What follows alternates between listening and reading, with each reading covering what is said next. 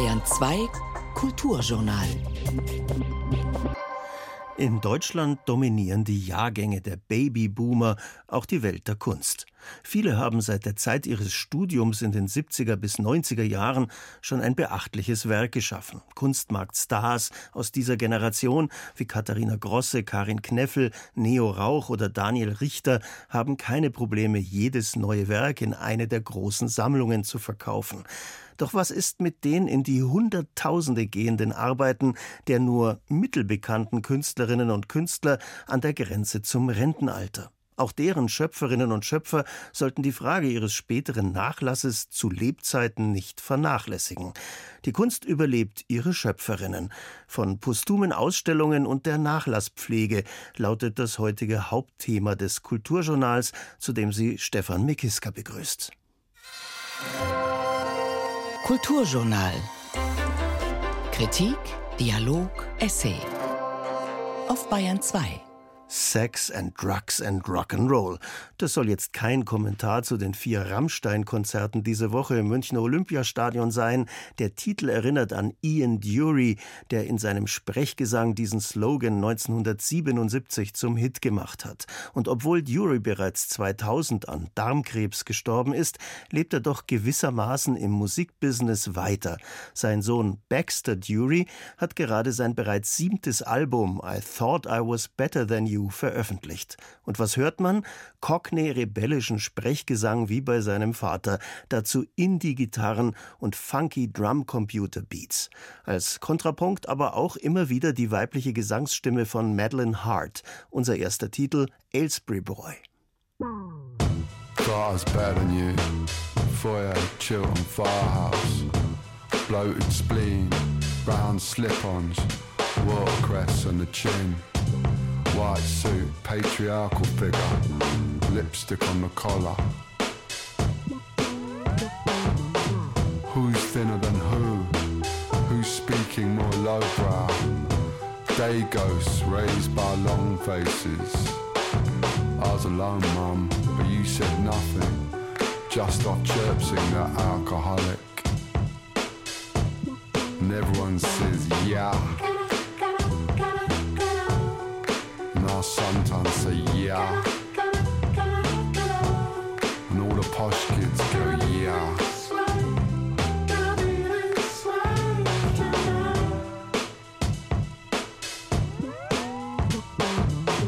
Now I'm with a dangerous man on the way to posh school, Kensington. Trixie's in the back, she's made no effort at all. The yayas are screaming at us, scared of the bohemians. And all the posh girls go, yeah. And I go, yeah.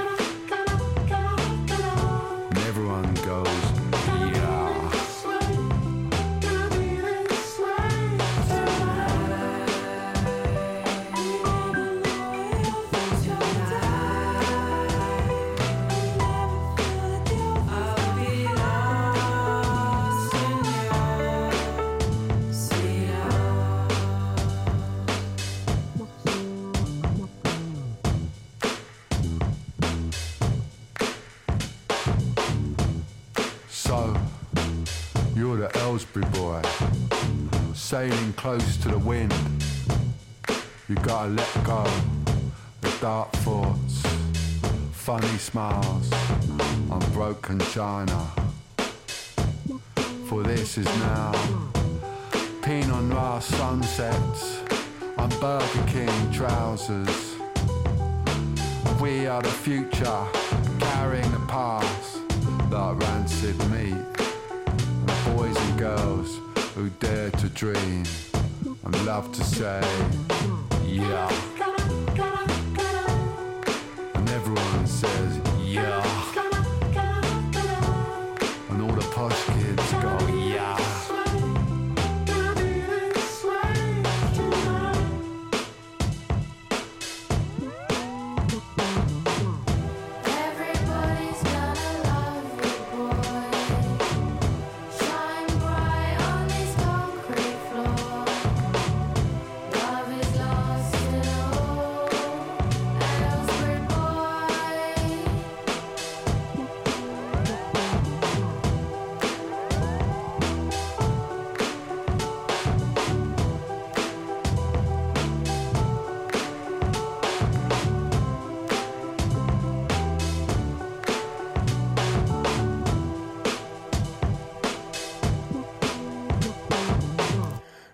Mr. Dury mit Aylesbury Boy von seinem neuen Album. In seinen Texten setzt er sich, wie schon 2021 in seiner Autobiografie Chase Lounge, mit seiner ziemlich traurigen Rockstar-Vater-Kindheit auseinander.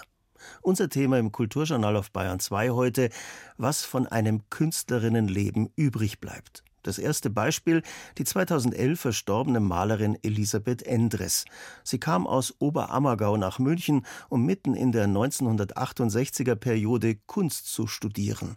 Stilistisch war sie von der Pop-Art geprägt, politisch hoch engagiert für den Naturschutz, die Frauenrechte und die der indigenen Völker Nordamerikas, deren Leben sie auch jahrelang geteilt hat. Als Elisabeth Endres 2011 mit 69 Jahren verstorben ist, war sie in Kunstkreisen sehr anerkannt, aber in der breiten Öffentlichkeit fast unbekannt. In ihrem Heimatort Oberammergau versucht man gerade mit der Sonderausstellung bis an die Schmerzgrenze Elisabeth Endres und ihr Werk wieder bekannter zu machen. Sarah Koschamos begibt sich auf eine Spurensuche.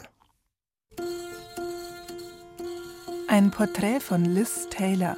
Es hieß, sie und Elisabeth Endres sähen sich ähnlich. Das Bild setzt Endres in einen Kontext, der verstörend wirkt. Liz Taylor ist wunderschön gezeichnet, fotografisch genau. Ihr Blick ist ein abschätzender. Striche durchziehen und durchbrechen ihr Gesicht. Die amerikanische Schauspielerin als Verkörperung knisternder Erotik, ausgerechnet vor dem Passionsspielhaus in Oberammergau. Endres und Taylor, Passion und Erotik, mehr geht nicht an Gegensätzen. Sie hat für sich ihre Passion, die Kunst, nicht ausbeuten und kommerzialisieren wollen. Gisela Geiger, die ehemalige Leiterin des Museums Penzberg, hat sich eingehend mit dem Werk der Künstlerin Elisabeth Endres beschäftigt und zeigt auf die Druckbuchstaben im Bild. Schamlo steht dort geschrieben. Der letzte Buchstabe, das S, fehlt. Jetzt wissen Sie auch, warum diese Künstlerin nicht bekannt ist.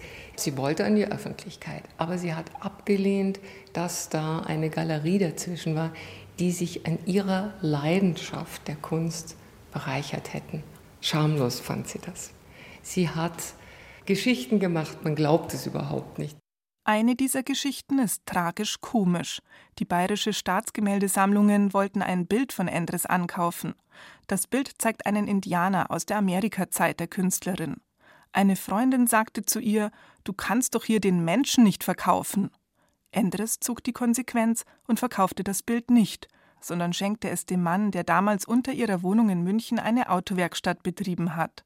Und so ist statt der Pinakothek heute der Kfz-Mechaniker Peter Sommerer, Leihgeber des Bildes in der aktuellen Ausstellung im Museum Oberammergau. Mir gefällt das Bild, mir hat es gefreut, dass man es geschenkt hat. Es hängt immer an meinem Essenstisch. Die Elisabeth war nämlich eine große Verschenkerin. Die hat alles weggegeben, nie drüber nachgedacht, dass sie es vielleicht irgendwann doch selbst behalten will. sagte der im letzten Jahr verstorbene Komponist Franz Hummel, ein Vertrauter der Künstlerin. Auch ihm wollte die Malerin mehr als einmal ein Werk von ihr schenken. Aber ich habe gesagt, das kannst du mir schenken, wenn du uralt bist und nicht mehr ausstellst. Ich hätte vielleicht zehn Bilder haben können, aber das kommt gar nicht in Frage. Ihr Övre war nicht so riesig, dass sie sich leisten konnte, alles zu verschenken. Wenn es ein Synonym für Geschäftsuntüchtigkeit gibt, dann war das die Elisabeth Endres. Gisela Hesse, Galeristin und ehemalige Leiterin des Kallmann-Museums in Ismaning bei München. Ich habe eigentlich viele schöne Gespräche mit ihr gehabt, weil sie auch eine intelligente Frau war, die unkonventionell gedacht hat und eben nicht stromlinienförmig, sondern sie hat immer ihre eigenen Ideen gehabt. Solche Persönlichkeiten sind eigentlich viel zu selten. Ein Triptychon. Der breite schwarze Rahmen hält die drei Teile zusammen. Links der Kopf einer antiken Statue. In der Mitte ein Indianerkind. Rechts der plakative Titel. Gestohlenes Land wird ihre Herzen fressen. Die antike Statue steht für die Moderne in Nordamerika, für die europäischen Einwanderer, die den Indigenen das Land gestohlen haben. Sie hat jetzt nie so blatt gesagt, ja, das ist böse, das ist gut, sondern es ist immer auch etwas verschlüsselt und immer etwas rätselhaft. Eine gewisse Nachdenklichkeit ist schon gefragt. das ist natürlich auch ein Grund, weshalb sie natürlich kein Kunstmarktknüller war. Es ist nicht nur dekorativ, mhm. es ist nicht nur harmlos, sondern es ist eben eine kritische, komplizierte Kunst. Bei vielen abstrakten Bildern ist es ja so, die kann man in eine Bank reinhängen und jeder sagt ja schön rot und dann geht er weiter und ist nicht beleidigt. Wenn ich aber ein Bild reinhänge, wo also irgendwie über den Raub des indianischen Landes reflektiert wird, dann ist vielleicht doch der eine oder andere beleidigt. Anfang der 80er Jahre lernte die Galeristin Hesse Elisabeth Endres kennen, wollte sie für Ausstellungen gewinnen, doch zu ihrem großen Bedauern scheute die Künstlerin davor zurück. Ich wollte eigentlich 83 schon eine Einzelausstellung machen, aber sie hat sich geweigert und hat zu mir gesagt, sie hat zu wenig Bilder. Und nachdem ich noch eine relativ unerfahrene Galeristin war, habe ich ihr das auch geglaubt. Es war aber nur Schüchternheit. Elisabeth Endres hatte ein Problem, im Mittelpunkt zu stehen. Dazu kam ihre Scheu vor Galeristen, zu deren Aufgaben es nun mal gehört, Kunst und Kommerz zu verbinden. Diese Scheu ist Elisabeth Endres zum Verhängnis geworden. Es gab niemanden, der sie, die Künstlerin, professionell vertrat und ihre Bilder vermarktete. Im Laufe ihres Künstlerlebens werden Elisabeth Endres Arbeiten aber doch noch gezeigt. In ganz Deutschland, in mehreren europäischen Großstädten, auch in New York und auf Hawaii, und das nicht ohne Erfolg.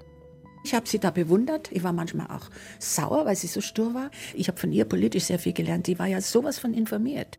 Ilse Neubauer, Schauspielerin und Sprecherin im Bayerischen Rundfunk und langjährige Freundin von Elisabeth Endres. Sie war ja bei Robin Wood oder bei Demonstrationen und wenn da auch nur sieben Leute marschiert sind, sie war immer dabei. Sie hat alles das gemacht, woran sie glaubte. Eine kompromisslose Frau in ihrer Lebensweise, wo ich mich oft in Frage gestellt gefühlt habe und durch sie auch mich für manche politischen Dinge mehr interessiert habe und nachgeforscht habe. Das habe ich ihr zu verdanken. Nie kreiste Elisabeth Endres Schaffen nur um das eigene Selbst. Die Schönheit der Natur und des Menschen waren für die Künstlerin ebenso Themen wie die Sorge um die Erhaltung der Schöpfung und das Existenzrecht von Tieren und Pflanzen. Sie zeichnete Zyklen ausgerotteter und misshandelter Tiere, eines dieser Bilder ist im Besitz der Familie Neubauer. Das ist ein ganz schreckliches Bild, wahrscheinlich ein Versuchstier. Das ist ein Affe, irrsinnig toll gemalt, ein kleineres Bild. Der schreit wie verrückt mit seinen Fangzähnen. Wir haben alle schon diese Bilder gesehen von Versuchsaffen. Sie war auch viel sensibler als wir anderen. Die hat so gelitten, wenn sie so ein Bild gesehen hat, da wurde die fast krank. Was war das für ein Mensch? Für mich eine großartige Künstlerin. Warum hat sie ihr Leben lang eigentlich gedarbt? Konstanze Werner ist Leiterin des Oberammergau-Museums. Sie lernte die Künstlerin erst in deren letzten Lebensjahren kennen. Es gab viele Gespräche zwischen den beiden wie in einem Drama des 19. Jahrhunderts eigentlich, als starke, schöne Frau, die vielleicht auch zur falschen Zeit in die falsche Welt geboren ist und dann eben so unendlich verletzlich. Also sie war ja teilweise wie jemand ohne Haut. Ihr Schmerz, ihr Leiden an der Welt und an sich selbst schienen tief zu sitzen und in der Kindheit verwurzelt zu sein. Mit ihrem Vertrauten Franz Hummel philosophierte Endres oft über ihre Ideen vom Sein, von der Welt und von sich. Franz Hummel hat Texte dazu verfasst, die ihr aus der Seele sprachen. Es sind Elisabeth Endres Worte, lyrisch gestaltet von ihrem Freund. Ich war ein ungeheuer braves Kind. Ein Ungeheuer. Das brave Kind bin ich noch immer. Da hat man die schwierigsten Schäden. Ich male brav meine Striche, ich weiß nicht für was und wen. Frage ich, dann höre ich, du musst für dich malen. Wer sagt's denn? Pflegeleicht ist der Weise mit himmlischen Bedürfnissen. Sei ein braves Mädchen, dann wird's schon. Ja, was denn? In Therapien habe ich mir die Seele aus dem Leib geschrien, mein Körper ist stärker geworden. Wen wundert's, dass ich Angst habe? Ich will ein gutes Mädchen sein und hoffe, niemand fragt mich, was gut ist. Sie war ein zutiefst depressiver Mensch. Also sie war auch nicht fähig, glücklich zu sein letztendlich dauerhaft, sondern nur für Momente, ja. Also sie war sicher einer, der tragischsten Menschen, die ich jetzt persönlich kennengelernt habe. Das ist ein Riesenschmarrn. Die Elisabeth war keine tragische Figur. Die Elisabeth war ein Mensch, der von tausend äh, bürgerlichen Idioten gepiesackt wurde. Die Elisabeth war ein Mensch, der übersensibel war, mit dem man natürlich vorsichtig umgehen musste und mit dem man eben nicht vorsichtig umgegangen ist. Und da hat sie eben wahrscheinlich ihre Stacheln ausgefahren und ganz zu Recht. Aber sie war keine boshafte Person. Sie hat sich alles gefallen lassen. Sie war eine zarte, leidende Seele. Elisabeth Endres kam aus der bayerischen Metropole der Herrgottsschnitzer, aus Oberammergau. Sie stammte jedoch nicht von einer eingesessenen Familie ab. Vielmehr war ihr Großvater, ein Bühnenbildner aus München, mit seiner Familie aufs Land gezogen. 1942 im Krieg geboren, wuchs sie in Oberammergau auf. Für eine Ausbildung zur Zeichen- und Werklehrerin verließ Elisabeth Endres ihren Heimatort und zog nach Augsburg. Diese junge Frau konnte einfach zeichnen. Und dann stellte sie fest, also Lehrerin kann sie nicht werden. Und dann ging sie weiter nach München an die Akademie. Und diesen Kulturschock muss man sich mal vorstellen. 68 kam die nach München an die Akademie die war in Auflösung, die war in Sit-ins gesplittet, keiner war irgendwie mehr ernsthaft an der Arbeit, jeder engagierte sich, politisierte, versuchte neue Freiräume zu finden. Die Professoren verstanden sich damals als Revolutionäre. Sie wollten den Anschluss an die Moderne und die war abstrakt. Elisabeth Endres hingegen zeichnete gegenständlich. Und dennoch, Sie passte gut rein in diese bewegten Zeiten, fand in dieser Aufbruchsstimmung für sich einen Ansatzpunkt. Ihr Professor Karl Fred Dahmen, selbst ein Verfechter der abstrakten Kunst, ließ ihr die Freiheit, sich anders zu entwickeln, ganz im Sinne der Figuration, klare Formensprache und stilisierte Ästhetik miteinander vereinend. Aus Amerika und England hielt die Popart von Andy Warhol und Richard Hamilton Einzug an der Münchner Akademie. Sie prägte den teils fotorealistischen, teils surrealistischen Stil der jungen Malerin entscheidend. Die bekamen plötzlich eine neue Druckerpresse und man konnte schnell vervielfältigen und solche Sachen machen, die früher überhaupt nicht so zur Kunst dazugehörten. Und sie nahm das auf wie ein Schwamm. Da konnte sie ihre realistischen Zeichnungen wieder unterbringen, aber mit einem völlig modernen, zeitgemäßen Auftritt. Und sie war eine Zeichnerin, ja, also atmen und zeichnen muss so ziemlich das gleiche gewesen sein. Vielleicht lag es ja auch nicht nur an Elisabeth Endres selbst, dass sie in der Kunstszene bis heute nicht den Rang einer bedeutenden Vertreterin der Postmoderne genießt. Vielleicht ist dieser Umstand einfach dem Zeitgeist und den Gesetzen des Kunstmarktes geschuldet. Wer keinen Namen hat, sich nicht zu vermarkten versteht und dann auch noch kritische Kunst macht, der hat ziemlich schlechte Karten, weiß Gisela Hesse nach über 30 Jahren Ausstellungserfahrung. Man will die breit getretenen Pfade gehen. Ich meine, wenn irgendwo ein Expressionist ausstellt oder eine berühmte Sammlung gezeigt wird, dann schreibt jeder. Aber wenn eben ein junges Talent da ist, dann interessiert sich keiner. Ich habe gerade bei der Endres-Ausstellung erlebt, wie die gesagt haben, Mensch, das ist ja toll und die kennen wir überhaupt nicht. Aber das sind halt normale Kunstfreunde und nicht die Leute, die aus den Medien kommen. Denn die aus den Medien kommen eben einfach nicht. Das ist einfach ein Fakt. Es mangelt an Neugier. Aber es gibt sie, die Neugierigen. Die Freunde und Bekannten von Elisabeth Endres und die Kenner ihres Werkes verbindet der Wunsch, dass die Malerin endlich die verdiente Anerkennung findet. Man muss sie in irgendeiner Form entdecken. Die Sachen sind fantastisch gut. Ich würde mir wünschen, dass eines der großen Museen ihren gesamten Nachlass übernimmt und den pflegt und dazu auch publiziert. Und es fehlt eigentlich nochmal eine Auseinandersetzung, die jetzt nicht nur bei uns kleinen Provinzmuseen, sondern vielleicht auch in München stattfinden könnte. Eine Spurensuche nach der Malerin Elisabeth Endres von Sarah Koschamos. Die Retrospektive bis an die Schmerzgrenze ist noch bis zum 5. November im Museum Oberammergau zu sehen. In seinem neuen Album I Thought I Was Better Than You gibt sich der britische Sänger Baxter Dury durchaus liebesbedürftig Celebrate Me.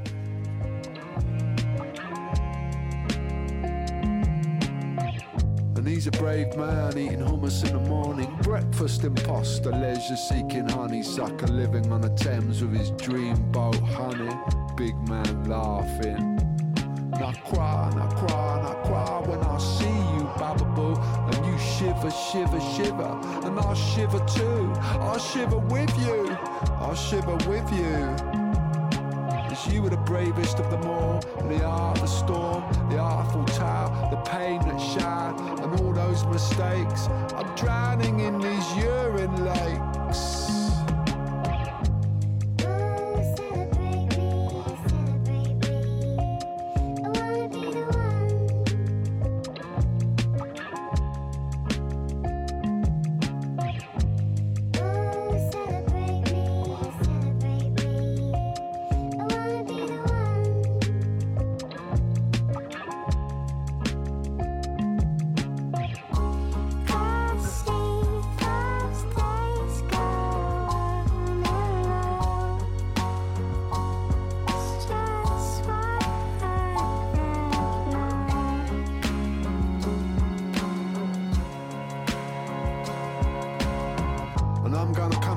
Dollars. Relax in nice colours. Arse ones and bad lovers. Shoulder pads. Lick my forehead, you white bread eating cockroach. Show me your driving license. And all others. At what point do we stop the cognitive dissonance, the implied nuances, and the high street lampooning of our brothers and sisters? Sie hören weiterhin das Kulturjournal auf Bayern 2. In den nächsten Jahren kommt eine ganze Generation von deutschen Kreativen ins Rentenalter. Einst wurden sie in Akademien zur Künstlerin, zum Künstler ausgebildet. Viele von ihnen verfügen über Depoträume, Ateliers und Lagerbereiche voller Arbeiten, von Gemälden über Skulpturen bis zu besonders sperrigen Installationen. Wohin mit all der Kunst? Das Problem stellt sich spätestens eines Tages den Erben. Museen haben nur begrenzte Raumkapazitäten, nicht alles ist bei Sammlern begehrt und nicht jeder Erbende hat genügend Platz im eigenen Keller. Der BBK Oberbayern, der Bund bildender Künstlerinnen und Künstler, will jetzt seinen Mitgliedern beratend zur Seite stehen. Carolina Sarbia hat dafür eine Halbtagsstelle und Gabriele Obermeier aus München, eine Künstlerin mit Fotografien, Skulpturen und Aktionsentwürfen, lässt sich beraten. Ich bin engagiert im Berufsverband Bildender Künstlerinnen und Künstler. Da war vor einigen Jahren eine Ausstellung Es bleibt die Kunst. Davon gibt es auch einen schönen Katalog. Und ausgehend von dieser Initialzündung habe ich mir gedacht, es wäre ein Thema, selber mit einer neuen Perspektive auf das eigene Wirken zu blicken. Das sind wohl schon auch ein paar Jahrzehnte bei Ihnen jetzt, aber es ist ja nicht nur Bildhauerei, worüber Sie sich ursprünglich mal auch vom Studium her definiert haben, sondern es ist ja auch Aktionskunst dabei. Also was hätten Sie als Nachlass irgendwem anzubieten? Natürlich würde ich jetzt erstmal alles verkaufen wollen, bevor ich es als Nachlass anbiete. Ja, ich habe Fotografie, ich habe Bildhauerei, ich habe natürlich auch Dokumentation.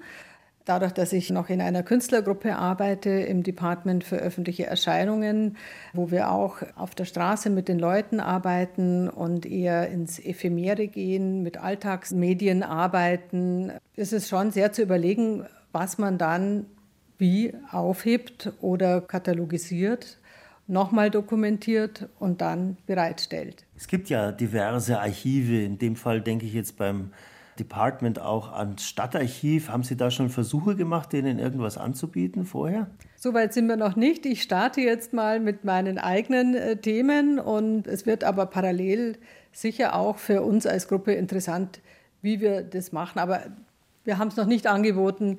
Das braucht noch Vorlauf. Dritte im Bunde ist Carolina Sarbia, die sich im Auftrag der Kunstorganisationen wie zum Beispiel auch dem BBK Oberbayern München um Künstlernachlässe kümmern soll. Wie weit sind Sie damit? Also unsere Einrichtung Münchner Kunstvor- und Nachlässe gibt es seit äh, 2020.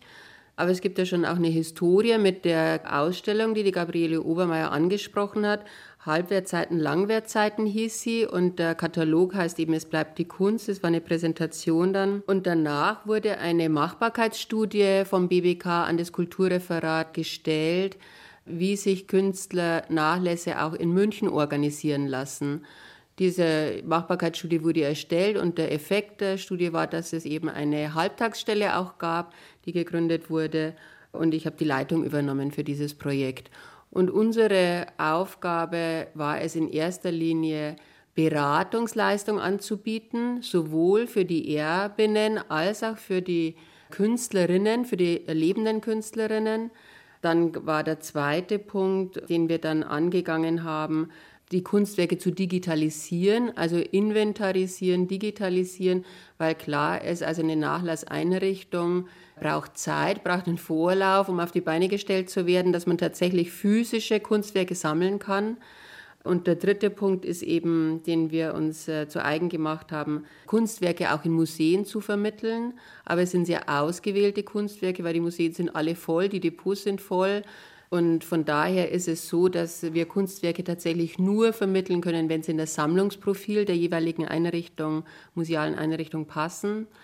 Und als vierter Punkt, den wir jetzt in diesem Jahr umgesetzt haben, dass wir das Projekt umgewandelt haben in eine Rechtsform, nämlich in eine gemeinnützige Unternehmergesellschaft. Also das Erste, was Sie machen, so verstehe ich Sie zumindest, ist tatsächlich die Künstlerinnen und Künstler erstmal aufzufordern, macht mal Ordnung. Inventar, Werkverzeichnis, irgendwie sowas, damit man dann einen Überblick hat. Also ohne Werkverzeichnis kann keine Einrichtung, auch wir als Einrichtung, nicht sinnvoll arbeiten. Also wir haben keine personellen Ressourcen, um diese künstlerisch-kunstwissenschaftliche Tätigkeit zu übernehmen. Von daher ist jeder, jede Künstlerin gut beraten, das tatsächlich selbst zu machen, sofern sie möchte, dass tatsächlich auch etwas nach ihrem Tod auch noch Bestand hat. Ja.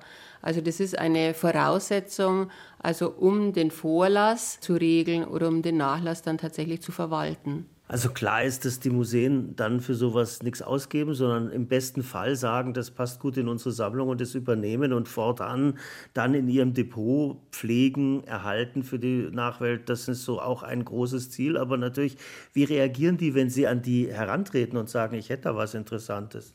Also meine Erfahrung ist äh, sehr positiv, also die letzten zwei, drei Jahre gewesen, weil natürlich also von Anfang an das klar war, also ich gebe keinen ganzen Nachlass an das Museum, weil da keiner daran interessiert ist, sondern ich habe mir genau überlegt, mit welchen Arbeiten trete ich an das Museum heran und dann muss man das sozusagen auch gut anbieten und vermitteln und dann sind die Museumsleiter sehr aufgeschlossen gewesen in der Regel. Gabriele Obermeier, Sie haben schon gesagt, am liebsten würden Sie erst mal alles verkaufen. Das ist natürlich auch ein, im Interesse der Künstlerin die beste Lösung. Andererseits führt das dann natürlich dazu, dass Sie genau wissen sollten, an wen Sie verkaufen, damit man das dann später noch mal findet, wenn man den Nachlass sichten möchte oder eine Ausstellung machen möchte. Ja, also ich würde jetzt erst mal ein Projekt draus machen. Also aus der Tatsache, dass ich mich um meinen Vorlass jetzt kümmern will und meine Werke quasi aus einer anderen Perspektive betrachten will, nämlich von oben und was bleibt übrig, wenn ich selber nicht mehr da bin und eigentlich nichts mehr tun kann, also bestmögliche Übergabe quasi organisieren, dann möchte ich ein Projekt draus machen, damit ich mich dem überhaupt unterziehe. Weil es macht ja vielleicht mehr Spaß, eine neue Arbeit zu machen, als sich jetzt darum zu kümmern, für eine Zeit, in der man selber gar nicht mehr Zeuge sein wird, was zu organisieren. Also interessant ist ja, dass du da ein künstlerisches Projekt draus machen willst und dass damit natürlich auch sich dein Werkbegriff vielleicht wahrscheinlich auch ändert oder transformiert. Und das ist sozusagen tatsächlich ein interessanter Aspekt. Also bei Künstlerinnen, wenn sie ihren Vorlass in Angriff nehmen, ein Effekt sein wird, der von Bedeutung ist für einen Nachlass, ja, für das Überleben der Kunst. Ich würde anfangen, jetzt einfach meine Kunst zu sichten, mal für mich. Und dann würde ich die gern an verschiedenen Plätzen im öffentlichen Raum präsentieren und quasi zur Diskussion stellen, einem Publikum gegenüber, das hoffentlich aus vielen Künstlerfreundinnen und Freunden auch besteht, aber auch mit ganz normalen Leuten und über diesen Prozess vielleicht entscheiden, was ich jetzt aufhebe, was ich wegwerfe, was ich vielleicht verschenke und durch diesen Prozess eigentlich das verschlanke, konzentriere und ja, dadurch letztlich vielleicht sogar aufwerte. Ich kann mir auch vorstellen, dass es Spaß macht, sogar in Teilen. Also nochmal zurückzuschauen und wie war ich vor 20 Jahren, wie war ich vor 30 Jahren und so weiter. Was habe ich damals geschaffen? Frau Sabia, Sie wollten noch was dazu sagen. Also es ist ja so, dass auch wir als Nachlasseinrichtung selbst wenn wir mal ein großes Depot in Anspruch nehmen können, nicht in der Lage sein werden, den ganzen kompletten Nachlass zu übernehmen, sondern es geht tatsächlich darum, Schlüsselwerke festzulegen von den Künstlerinnen selber, weil ganze Nachlässe einfach zu umfassend sind. Und von daher ist also die Tätigkeit, die die Gabriele Obermeier jetzt macht, also es ist auch unsere Empfehlung, also an Künstlerinnen, also die, mit denen wir im Vorlass zu tun haben, diese Arbeit tatsächlich selbst in die Hand zu nehmen und nicht anderen zu überlassen, die sozusagen ihrem Werk ja nicht so nahe stehen wie sie selbst. Kritische Frage. Produzieren wir zu viel Kunst im Augenblick? Ich kann mir das nicht anmaßen, jetzt zu entscheiden, also welcher Künstler zu viel produziert und welcher angemessen produziert. Aber ich denke, Tatsache wird sein, dass das, was produziert wird, nicht erhalten bleiben kann. Also es wird auch eine Menge geben, was sozusagen der Geschichte anheimgestellt wird und die dem Vergessen anheimgestellt wird. Damit muss man sich als Künstlerin tatsächlich auch auseinandersetzen, dass nicht alles erhaltenswert ist. Und ich sage jetzt auch meine Meinung, ja, äh, dass tatsächlich auch nicht alles aufgehoben werden muss. Man wirft ja gerade auch den regional ausgerichteten Museen eigentlich vor, dass sie nicht mehr das sammeln, was sie sollten, nämlich die regionale Kunst, sondern sie sammeln genauso wie alle ich kann an drei oder vier Stellen in München Warhol und Beuys sehen, aber nicht unbedingt die Dachauer Malerschule um 1900, was ich übrigens bedauere, weil die war nicht unbedeutend. Jetzt die Frage, wäre das jetzt nicht der Grundstock, wenn äh, der Bund bildender Künstlerinnen und Künstler anfängt, die Nachlässe von wenigstens der Gegenwart den Künstlerinnen und Künstlern zu sammeln, ein bisschen in Einzelteilen, in Höhepunkten für ein neues Museum? Ja, auf alle Fälle. Also wir sind regional ausgerichtet. Also wir vertreten die Künstlerschaft vom BBK. Wir sind ein gefördertes Projekt der Landeshauptstadt München und wir wollen regionale Player sozusagen in unsere Struktur mit einbauen. Was Simonazensia für die Literatur ist, würden wir gerne werden für die Bildkunst. Gabriele Obermeier, es ist ja auch so, dass man wahrscheinlich nicht alle Nachlässe in so ein Museum oder in so eine Nachlassverwaltung organisiert vom BBK aufnehmen kann. Was würden Sie vorschlagen? Was wäre der beste Weg, da eine Auswahl zu finden? Um das zu entscheiden, was da reinkommt oder nicht, braucht man auf jeden Fall ein Gremium, eine Kommission, die dazu in der Lage ist und auswählt. Ja, nach bestimmten Kriterien. Auf jeden Fall kann man nicht alles nehmen, sondern braucht Unterstützung Insgesamt wäre so ein Museum zum Beispiel eine Lösung für ein relativ regionales Feld Münchner Künstlerinnen und Künstler. Ist denn da auch überregional irgendwas zu erkennen oder ist da Bayern vorne mit dabei, wenn es darum geht, sich um Künstlernachlässe zu kümmern? Bayern, muss man sagen, ist, was Künstlernachlässe angeht, Schlusslicht in der Nachlassdebatte. Der BBK und Einzelinitiativen in München und Bayern gibt es, aber in anderen Bundesländern, also sieht der Stand äh, schon wesentlich anders aus. Allen voran ist also das Institut für aktuelle Kunst in St. Louis zu nennen. Die haben sich schon 1993 formiert und haben über die letzten 20 Jahre eine große Institution aufgebaut, also ein sogenanntes Nachlasskompetenzzentrum, also wo alle Beteiligten, die Stadt, die Akademie der Bildenden Künste, das Land Saarland, das Ministerium oder also mitwirken und Fördergelder geben für dieses Projekt. Oder die Künstlernachlässe Mannheim gibt es auch schon als Stiftung mit Förderverein, also seit dem Jahr 2000 das Künstlerforum Hamburg hat vor kurzem 20-jähriges Bestehen gefeiert. Also da gibt es Schaulager, dort gibt es also Dokumentation, dort gibt es auch einen Leihverkehr, dort kann man also nachlesen. Also es gibt wissenschaftliche Forschung, also Hamburg äh, bezieht immer Doktorandinnen mit ein, also um tatsächlich auch den Nachlass zu erforschen und äh, sichtbar zu machen in der wissenschaftlichen Öffentlichkeit.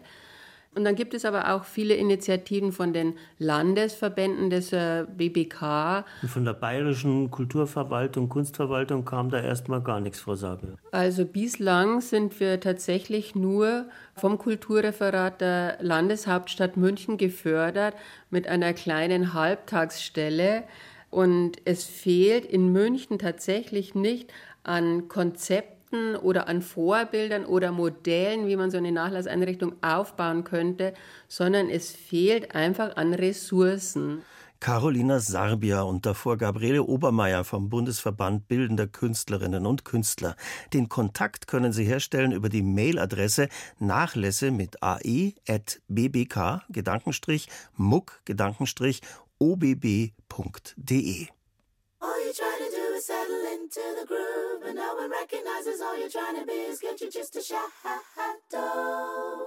of things that have passed. But then you wear a suit, different types of looks, throwing crazy shapes and avant-garde looks. They just don't care. It's just not fair.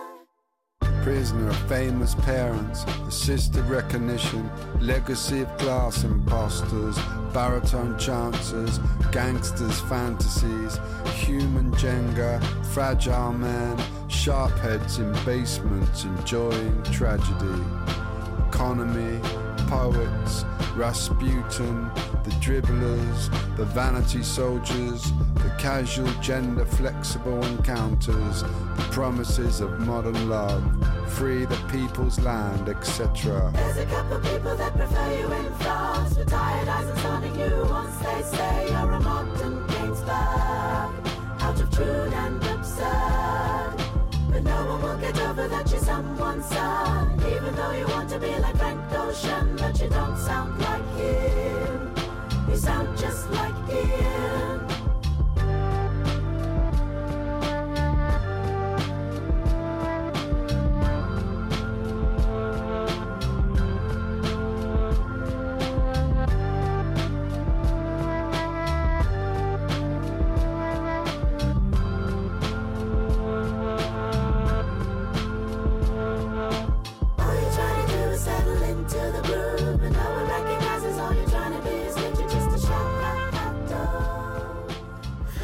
Das war der Titel Shadow. Baxter Dury sprechsingt hier, du bist nur ein Schatten von Dingen aus der Vergangenheit.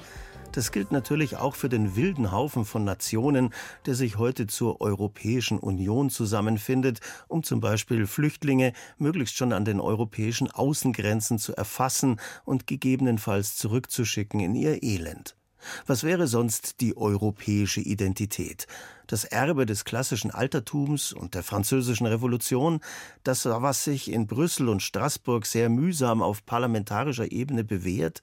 Schon geografisch tut man sich schwer mit diesem Europa. Wo endet es zum Beispiel im Osten? Erst am Ural? Auf solche Fragen möchte seit 2016 ein Museum in Brüssel Antworten geben. Das Haus der europäischen Geschichte. Jochen Rack hat es bei einem Besuch getestet. Ich stehe jetzt hier am Eingang zur Dauerausstellung im Haus der europäischen Geschichte. Es gibt hier eine große Videoprojektion. Im Audioguide wird jetzt hier auf die Entdeckung Amerikas hingewiesen, die die Definition Europas verändert hat. Aber ist Europa ein Kontinent, fragt die Stimme. Die Grenzen, sagt der Führer, sind seit jeher in Bewegung. Aber es heißt, Europa sei nicht nur ein geografischer Begriff, sondern ein kultureller Begriff. Es ist eine schöne Idee des Brüsseler Hauses der europäischen Geschichte, die Dauerausstellung mit der Frage beginnen zu lassen, wie man Europa geografisch und kulturell überhaupt definieren kann. In Vitrinen sieht man Darstellungen des mythologischen Raubs der schönen Europa durch den als Stier verkleideten Zeus. Eine Reihe alter Landkarten zeigt Europa mit ausfranzenden Grenzen nach Osten bis zum Ural, den viele als Grenze Europas zu Asien definieren. In einer chinesischen oder australischen Weltkarte aber liegt nicht Europa im Zentrum der Welt, sondern an der Peripherie.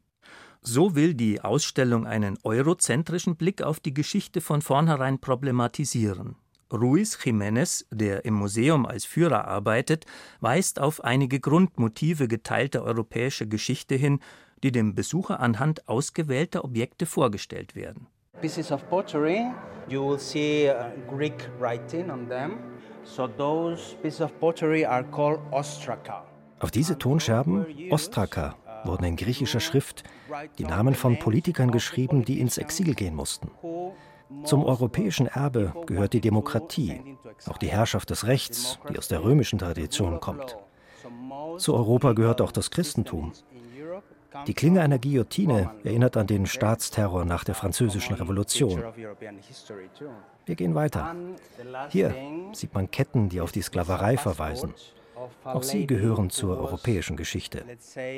Und hier sieht man den Pass einer jüdischen Frau. So this is another of the features of we share in Europe, the horrors of the Shoah. Die Geschichte Europas, wie sie das Haus der europäischen Geschichte in seinem ideen- und kulturgeschichtlichen Aufriss präsentiert, umfasst nicht nur griechisches Freiheitsdenken und christliche Wertschätzung des Individuums, sondern ebenso Krieg, Sklaverei, Rassismus. Bewusst stelle man Europa in seiner Widersprüchlichkeit dar, erklärt die Direktorin des Museums Konstanze Itzel. Die Gefahr ist, wenn man versucht, Europa abschließend zu definieren, dass man immer ausschließt, dass man zu abschließend urteilt. Und deswegen arbeitet das Museum eigentlich eher mit Fragen an den Besucher und da gibt es auch viele Diskussionen vor dieser Vitrine. Also es gibt auch Besucher, die anfechten, dass Kolonialismus Teil der europäischen Geschichte sei. Das Bild Europas ist Verhandlungsmasse und diese Verhandlung möchten wir mitgestalten. Mit seinem pluralistischen Ausstellungskonzept will das Brüsseler Museum den möglichen Vorwurf kontern, es wolle womöglich ein geschöntes, identitätsstiftendes Narrativ für die EU liefern, deren wichtigste Institutionen, das Europäische Parlament, die Europäische Kommission und der Europäische Rat, in der Nachbarschaft des Museums residieren. Herzlich willkommen im Haus der europäischen Geschichte. Dieses Museum entstand auf Initiative und unter Leitung des Europäischen Parlaments. Dem Haus der europäischen Geschichte, das 2016 seine Pforten öffnete, stehen sechs Etagen Ausstellungsfläche zur Verfügung. Der Besucher wird mit Hilfe eines Tablets durch die Ausstellung geführt, das sich auf alle 24 in der EU gesprochenen Sprachen einstellen lässt. Ein weltweit einzigartiger Service, auf den die Museumsmacher stolz sind. Einzigartig wie das Führungskonzept ist auch der Anspruch des Museums, die Geschichte Europas in transnationaler Perspektive zu erzählen. Auf Ihrem Weg durch die Dauerausstellung werden Sie bemerken, dass wir Ihnen nicht die Geschichte jedes einzelnen europäischen Landes vorstellen wollen. Stattdessen wollen wir der Frage nachgehen, wie aus der gemeinsamen Geschichte ein europäisches Gedächtnis erwachsen ist und auf welche Weise sie unser Leben noch heute bestimmt. Es gibt kein Vorbild für das museale Projekt, länderübergreifende historische Entwicklungen darzustellen, denn die Geschichtserzählungen in den Ländern Europas sind national kodiert. Das Deutsche Historische Museum in Berlin erzählt die Geschichte Deutschlands, das Finnische Nationalmuseum die Geschichte Finnlands, das Estnische die Geschichte Estlands und so weiter. Allerdings ist der Anspruch des Hauses der europäischen Geschichte, eine transnationale europäische Geschichte zu präsentieren, erheblich eingeschränkt durch die kuratorische Entscheidung, die Geschichte Europas erst ab der Französischen Revolution zu behandeln. Im Prinzip war der Auftrag, ein zeitgeschichtliches Museum zu bauen. Das heißt, europäische Integrationsgeschichte und der größere geografische und zeitliche Kontext. Insofern äh, ging es hauptsächlich um das 20. Jahrhundert, aber dann mehr und mehr wird dazugefügt zum 19. Jahrhundert. Phänomene, die einfach notwendig sind, um heute zu verstehen, wie Revolutionen oder die Gründung neuer Nationalstaaten, die industrielle Revolution, der Kolonialismus, das sind alles Themen, die im 19. Jahrhundert abgehandelt werden. Die konzeptionelle Beschränkung führt zu einer fatalen Verkürzung der historischen Zusammenhänge. Zwar werden in der ersten Etage der Dauerausstellung einige kultur- und ideengeschichtliche Fäden bis zur Antike zurückgezogen, dann aber überspringt die Ausstellung 2500 Jahre europäischer Geschichte und behandelt unter der Überschrift Weltmacht Europa den Zeitraum von der Französischen Revolution bis zum Anfang des Ersten Weltkrieges. Andrea Monk, die Chefkuratorin des Museums, erklärt in einem Video, das man bei einem virtuellen Rundgang durch das Museum auch im Internet aufrufen kann, den transnationalen Geschichtsansatz der Ausstellung am Beispiel der Französischen Revolution. Die Französische Revolution änderte radikal die Auffassung von Politik in Europa. Die Ideen der Französischen Revolution wurden Leitideen überall in Europa. Deshalb kann man die Revolutionen von 1848 und 1849 angesichts ihrer geografischen Verbreitung als paneuropäisches Ereignis begreifen. Das ist in seiner Allgemeinheit so richtig wie banal. Allerdings kann man unmöglich verstehen, wie sich im 19. Jahrhundert die Freiheitsbewegungen ausbreiteten, wenn man ausblendet, wie in den Jahrhunderten davor durch vielfältige Gewaltenteilungen in Europa eine Kultur von Freiheit, Toleranz und Vielfalt überhaupt erst entstanden ist. Die Spaltung des römischen Reichs in Ost- und Westrom, die Geschichte der Teilung von weltlicher und geistlicher Macht zwischen Kaiser und Papst, die Glaubensspaltung in der Reformationszeit, die Einschränkung fürstlicher Herrschaft durch die Adels, später Bürgerparlamente, die mit der Französischen Revolution Wirklichkeit wurden. Die Geschichte Europas verkürzt auf die letzten 250 Jahre, das heißt auch zu vergessen, wie sich Europa als christlich definierter Kontinent in Kriegen gegenüber den Expansionsbestrebungen der muslimischen Araber und Osmanen behauptete. Zwar reklamiert Konstanze Itzel für ihr Museum, es ist ein Haus der europäischen Geschichte und nicht ein Haus der Geschichte der Europäischen Union. Aber das würde auch bedeuten, dass die Geschichte Europas nicht an der östlichen EU-Grenze aufhört, sondern die Geschichte Osteuropas mit einbezieht. Wo liegen die Grenzen Europas im Osten? Man könnte das am Beispiel von Georgien und Armenien diskutieren, die zwar geografisch zum asiatischen Kontinent gerechnet werden, aber durch ihre christliche Prägung gewissermaßen kulturell als Außenposten Europas fungieren. Doch im Haus der europäischen Geschichte kommen die beiden Länder nicht vor. Noch gravierender, auch die Geschichte Russlands, das von der Zarenzeit bis zu Putin ein wesentlicher Akteur in der Geschichte Europas war und ist, woran man durch Russlands Krieg gegen die Ukraine mit Schrecken erinnert wird, bleibt im Museum unterbelichtet. Osteuropas Geschichte reduziert sich im Brüsseler Museum im Wesentlichen auf die Revolutionen, die in den Jahren 1989-90 zur Auflösung der Sowjetunion führten. Die Schlussakte der Helsinki-Konferenz wird gezeigt. Der Schutzhelm eines Arbeiters in der Danziger Werft steht für die Gewerkschaft Solidarność.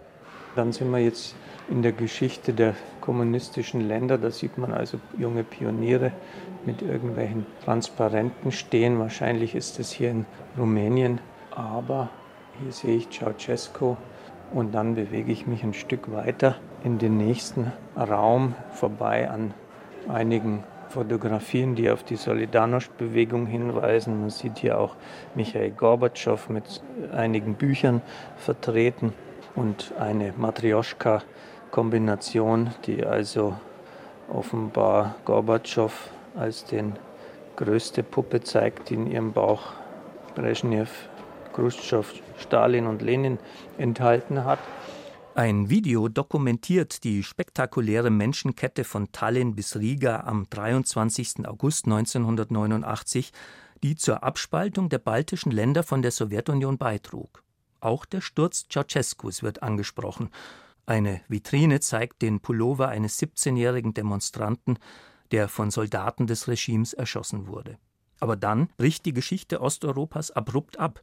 Jelzin, der das Ende der Sowjetunion besiegelte und Russland in den von Verbrechen und Verarmung geprägten 90er Jahren regierte, kommt nicht mehr vor. Der komplizierte politische und ökonomische Transformationsprozess in Osteuropa bleibt unerzählt. Das Brüsseler Haus der europäischen Geschichte konzentriert sich thematisch auf West- und Mitteleuropa, bleibt aber auch in der Darstellung des europäischen Integrationsprozesses leider oft an der Oberfläche. Wenn der Besucher den fünften Stock der Ausstellung erreicht, der die Jahre 1970 bis in die Gegenwart dokumentiert, erfährt er nicht nur, dass 1979 zum ersten Mal das Europäische Parlament direkt gewählt wurde, sondern auch, dass es in Europa demokratische Bewegungen wie die Umwelt- und Frauenbewegung gab. Die Abteilung, die sich der Einführung des Euro widmet, bleibt auf Unterstufenschülerniveau. Die Unterzeichnung des Vertrags von Maastricht im Jahr 1992 ebnete den Weg dafür, dass in einem Großteil der Europäischen Union eine gemeinsame Währung eingeführt werden konnte. Dieses bedeutende Ereignis trat 2002 ein, als mehrere nationale Währungen durch eine einheitliche europäische Währung, den Euro, ersetzt wurden. Statt die Schwierigkeiten einer Währungsunion zu erklären, in der ökonomische Ungleichgewichte nicht mehr durch Abwertungen moderiert werden können, sieht man Entwürfe von Robert Calino zu den neuen Euro-Banknoten, die architektonische Motive von Brücken und Toren zeigen. Aber man spart die Erklärung aus, dass man deshalb auf die bis dahin auf Geldscheinen üblichen Köpfe verzichtete, weil man so schwierige Diskussionen über die ausgewogene Repräsentation nationaler Berühmtheiten vermeiden wollte.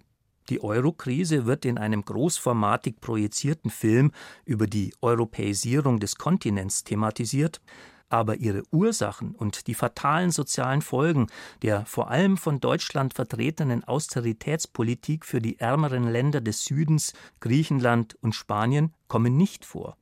Kein Kontext nirgends. Stattdessen Infohäppchen für eine Geschichte Europas als Puzzle, dessen Teile sich zu keinem Bild zusammenfügen. Das Problem der Migration in einer EU mit offenen Binnengrenzen, aber geschlossenen Außengrenzen wird mit der euphemistischen Formel belegt Viele Bürger aus nicht der EU angehörenden Staaten können nur im Rahmen eines gemeinsamen Visasystems in die Mitgliedstaaten einreisen und sich dort fortbewegen. Menschen, die in die EU einreisen möchten, müssen sich strengen Grenzkontrollen unterziehen, die für einen Kontinent, in den immer mehr Zuwanderer strömen, ein heikles Thema sind. Heikel. Damit ist wohl gemeint, dass Migranten entweder bei der Überfahrt übers Mittelmeer zu Tode kommen, durch Pushbacks zurückgewiesen werden oder in überfüllten Lagern ausharren müssen. Die Zahlen der bei der Überfahrt nach Europa zu Tode gekommenen Flüchtlinge umfassen nur die Jahre 1993 bis 2012. Die Flüchtlingskrise von 2015 kommt nicht vor. Kein Wort über die Unfähigkeit der EU, einen Verteilungsmechanismus für Migranten zu finden. Wir gehen da nicht so ins Detail. Das ist schon ein heikles Feld, die Frage, wie weit mischt man sich in aktuelle politische Debatten ein. Weil wir ja umgekehrt auch nicht wollen, dass unser Museum politisch instrumentalisiert wird. Der Verzicht auf eine Deutung der europäischen Geschichte erweist sich als Ausdruck einer kritiklosen Leisetreterei. Man bleibt beim kleinsten gemeinsamen Nenner, um nicht anzuecken. Das Haus der europäischen Geschichte in Brüssel genügt weder seinem eigenen Anspruch, eine gesamteuropäische Geschichte zu schreiben, noch dem Informationsbedürfnis von Besuchern, die über das Kindergartenalter hinaus sind. Als westeurozentrisches Museum spiegelt es geradezu das Unvermögen der Europäer, ihren Kontinent zu begreifen, der sich von Brüssel bis Moskau erstreckt das Ausblenden von 2500 Jahren europäischer Geschichte, vor allem der osteuropäischen Geschichte, macht es unmöglich, eine Erklärung für Putins imperialistischen Krieg gegen die Ukraine zu finden. Von einem europäischen Geschichtsmuseum darf und muss man mehr erwarten. Jochen Rack besuchte das Haus der europäischen Geschichte in Brüssel. Mit diesem Beitrag endet das Kulturjournal auf Bayern 2. Stefan Mekiska bedankt sich im Namen des Teams fürs Zuhören.